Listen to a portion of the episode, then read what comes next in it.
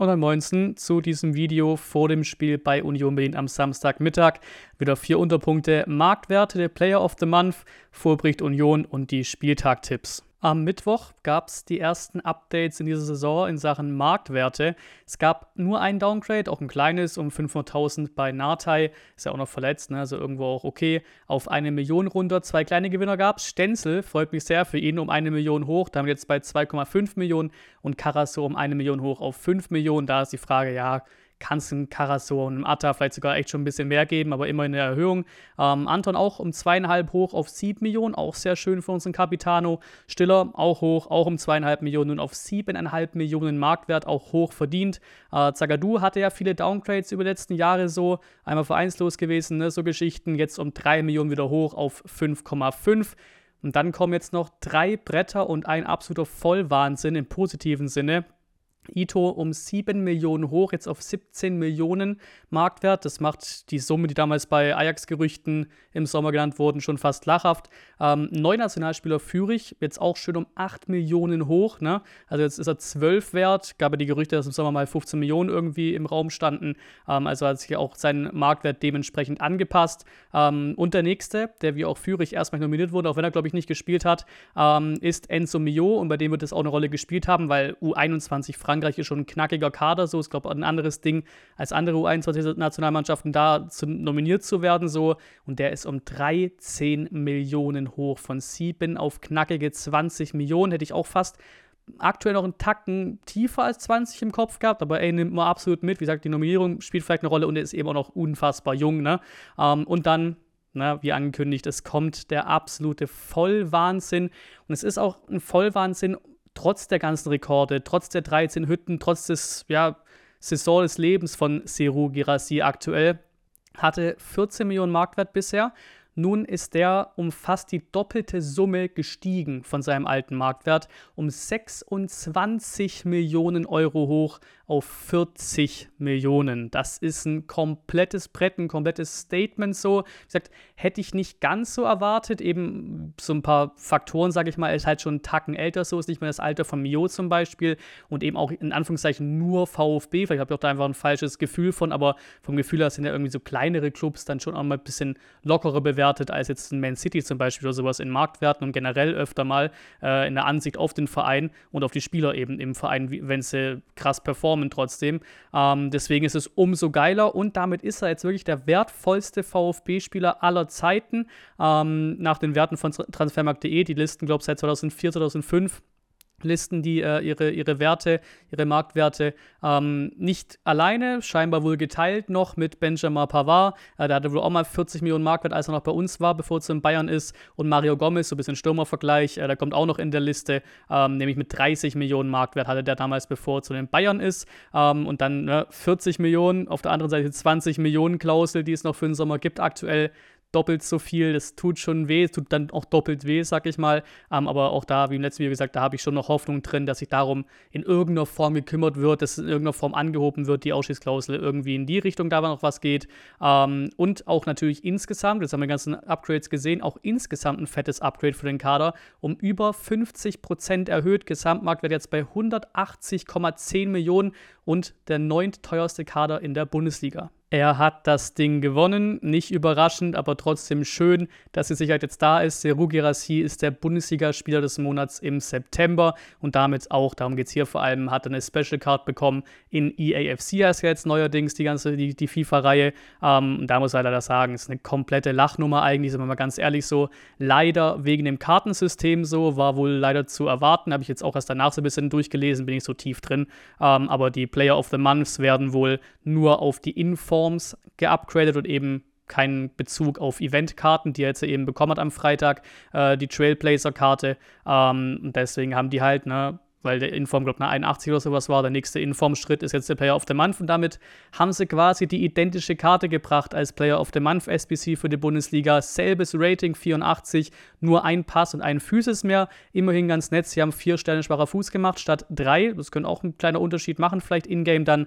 Trotzdem absolutes na, eine Naja-Karte und schon enttäuscht, weil man sich schon erhofft hat, oder ich zumindest, eben ohne das Wissen, was ich jetzt, was ich jetzt habe, ähm, dass er vielleicht auf eine 86 oder hochgeht oder, oder eben erwartet habe, dass von der 84 jetzt ein Upgrade kommt und nicht von der Inform-Karte davor. Deswegen schon, schon ein bisschen enttäuschend, schon irgendwie typisch EA, wie gesagt, passt in deren System, aber dann ist, in, dann ist eben das System ein bisschen komisch da, finde ich.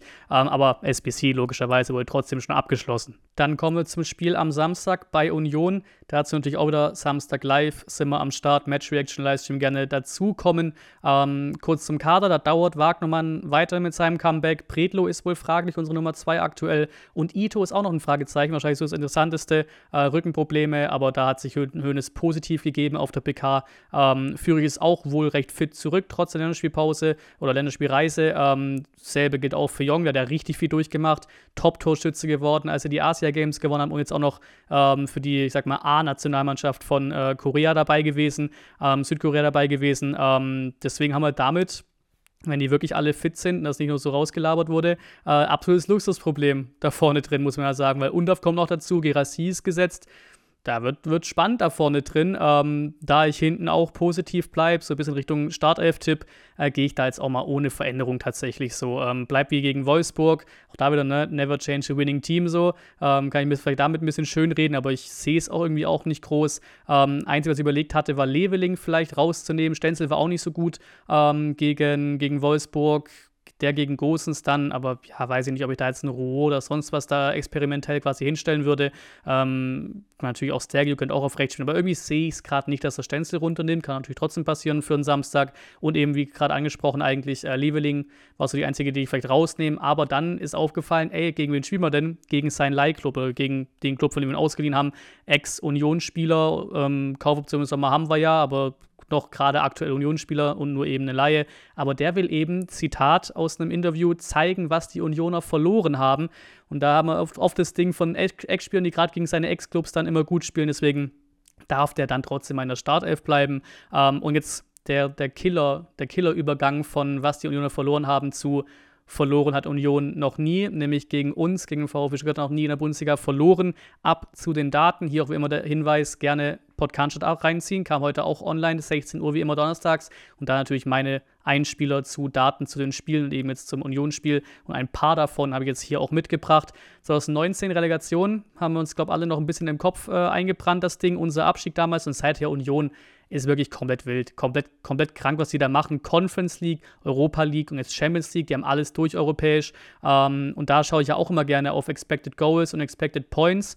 Und da war es letzte Saison bei Union, was soll man da sagen, da war es komplett absurd. Die haben aufgerundet 20 Punkte mehr geholt, als eben nach der Statistik von den zu erwartbaren Punkten drin war.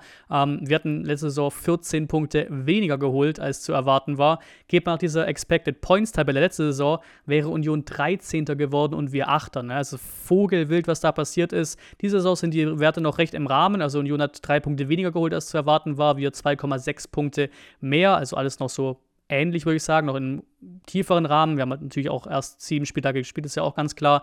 Ähm, auch der Klassiker Union natürlich in den intensiven Statistiken, also Laufdistanz, intensive Läufe, Zweikampfgeschichten und sowas, sind die besser, hilft aber nichts, beziehungsweise hat den Clubs gegen die wir bisher gespielt haben, auch nicht geholfen, weil da waren die meisten auch mal besser, weil wir eben dafür in den spielerischen ähm, und vor allem eben in den Endprodukten besser sind. Ähm, individuelles Gosens interessant, Behrens und Leitsch, Leitsch, wenn man ausspricht, da in der Abwehr hinten drin, interessant, äh, die alle ne, intensiv dabei, Intensität ist da, intensive Läufe, Flanken sehr interessant, Abschlüsse natürlich bei Behrens, ähm, Zweikämpfe bei, bei Leitsch, Kopfbälle auch, ähm, die Duelle, da sind die drei, fand ich interessant aus den Statistiken rauszulesen. Ähm, Union flankt auch mal wieder aus dem Spiel sehr gerne als Team, hat man auch schon ein paar Mal, glaube gegen Köln zum Beispiel zuletzt. Und da da muss man ja sagen, ähm, ja, kam im Spiel auch nicht unbedingt so weit mit den, mit den Stats quasi ins Spiel übertragen, mit den Flanken.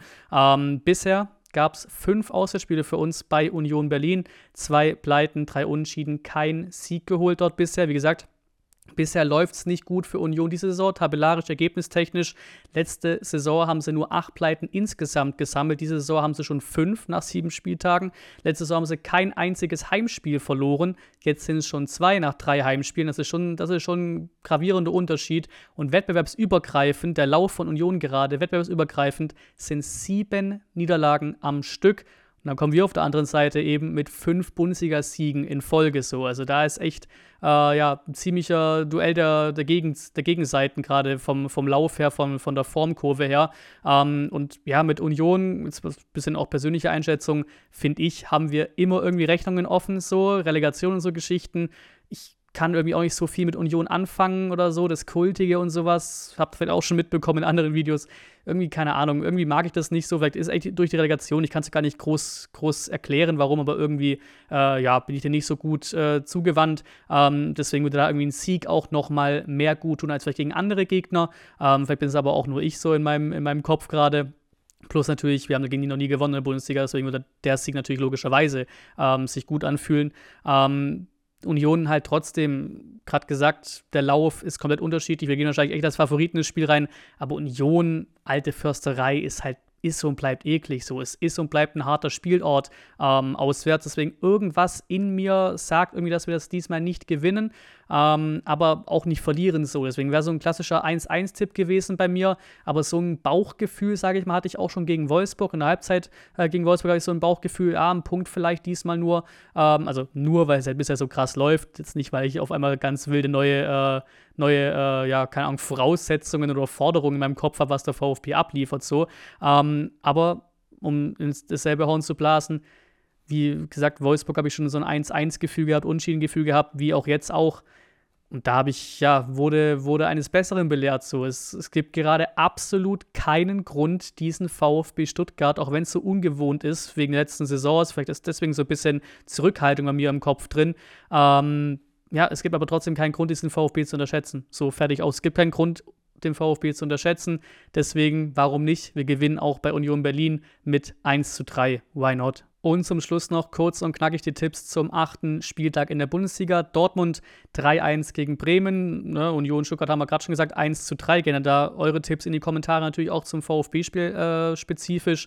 Freiburg 1-0 gegen Bochum. Dann vielleicht ein bisschen überraschend. Ich muss auch mal in der Kick-Tipp-Runde auch was Überraschendes tippen, um irgendwie noch mehr Punkte rauszuholen als andere, vielleicht die überraschende Tipps. Läuft nicht so gut bisher, aber ist ein anderes Thema. Wolfsburg-Leverkusen, irgendwie sehe ich da einen Unschieden. Irgendwie habe ich das Bauchgefühl, dass Wolfsburg dann einen Punkt holt sogar gegen Leverkusen, der gerade über überragen eigentlich. Hoffenheim 2-1 gegen Frankfurt, Darmstadt verliert 0 2 gegen Leipzig, ähm, Mainz verliert auch 0 2 gegen die Bayern und auch da, ich hatte anfangs glaube auf ein 1 3 im Kopf gehabt, aber das ist ja vermutlich das neue Comeback und was wäre das Typischste? Das natürlich auch direkt zu Null spielen, wenn der Kerl zurück ist, deswegen 0 2 für die Bayern. Köln, auch das kleine Überraschung, irgendwie habe ich das Gefühl, Heimstimmung, das wird hitzig bis zum geht nicht mehr. Ein Duell der zwei, ja, schwierig in die Saison gestarteten Teams. Köln noch schwieriger reingestartet als Gladbach, weil eben ein richtig krasses Derby. Und da kommt, das ist eine Baumgart 11, 2 zu 1 Heimsieg für Köln gegen Gladbach und zum Spieltagsabschluss Heidenheim noch ein 1 zu 1 gegen Augsburg. Auch da neuer Trainer bei Augsburg, interessant, ne? Chess Torup waren wir auch mal dran, scheinbar in den Gerüchten, als Missentat noch vielleicht Trainer gesucht hatte, dann ne, die Entlassung bei ihm und Labadier geholt irgendwann, aber in dieser Phase nach Materazzo und quasi rund um Wimmer ähm, schwebte auch Jess Forup mal bei uns in den Gerüchten. Jetzt hat ihn Augsburg geholt, bin gespannt, wie es da läuft, aber erstmal zum Einstieg ein 1 zu 1 in Heidenheim und damit ohne dass es gewollt war davor, ich schaue immer erst danach nach den Tipps drauf, ähm, wären wir sogar nach diesem Spieltag Erster. Und damit würde ich sagen, sind wir durch. Gerne wie immer jegliche Meinung zu allem, was ich besprochen habe, ab in die Kommentare damit. Wir freuen uns auf Samstag, warten wir noch ab. Wir sehen uns im Livestream. Danke fürs Zuschauen. Wie immer auch gerne kostenlos Like und Abo lassen, ganz klare Geschichte. Und bis zum nächsten Mal.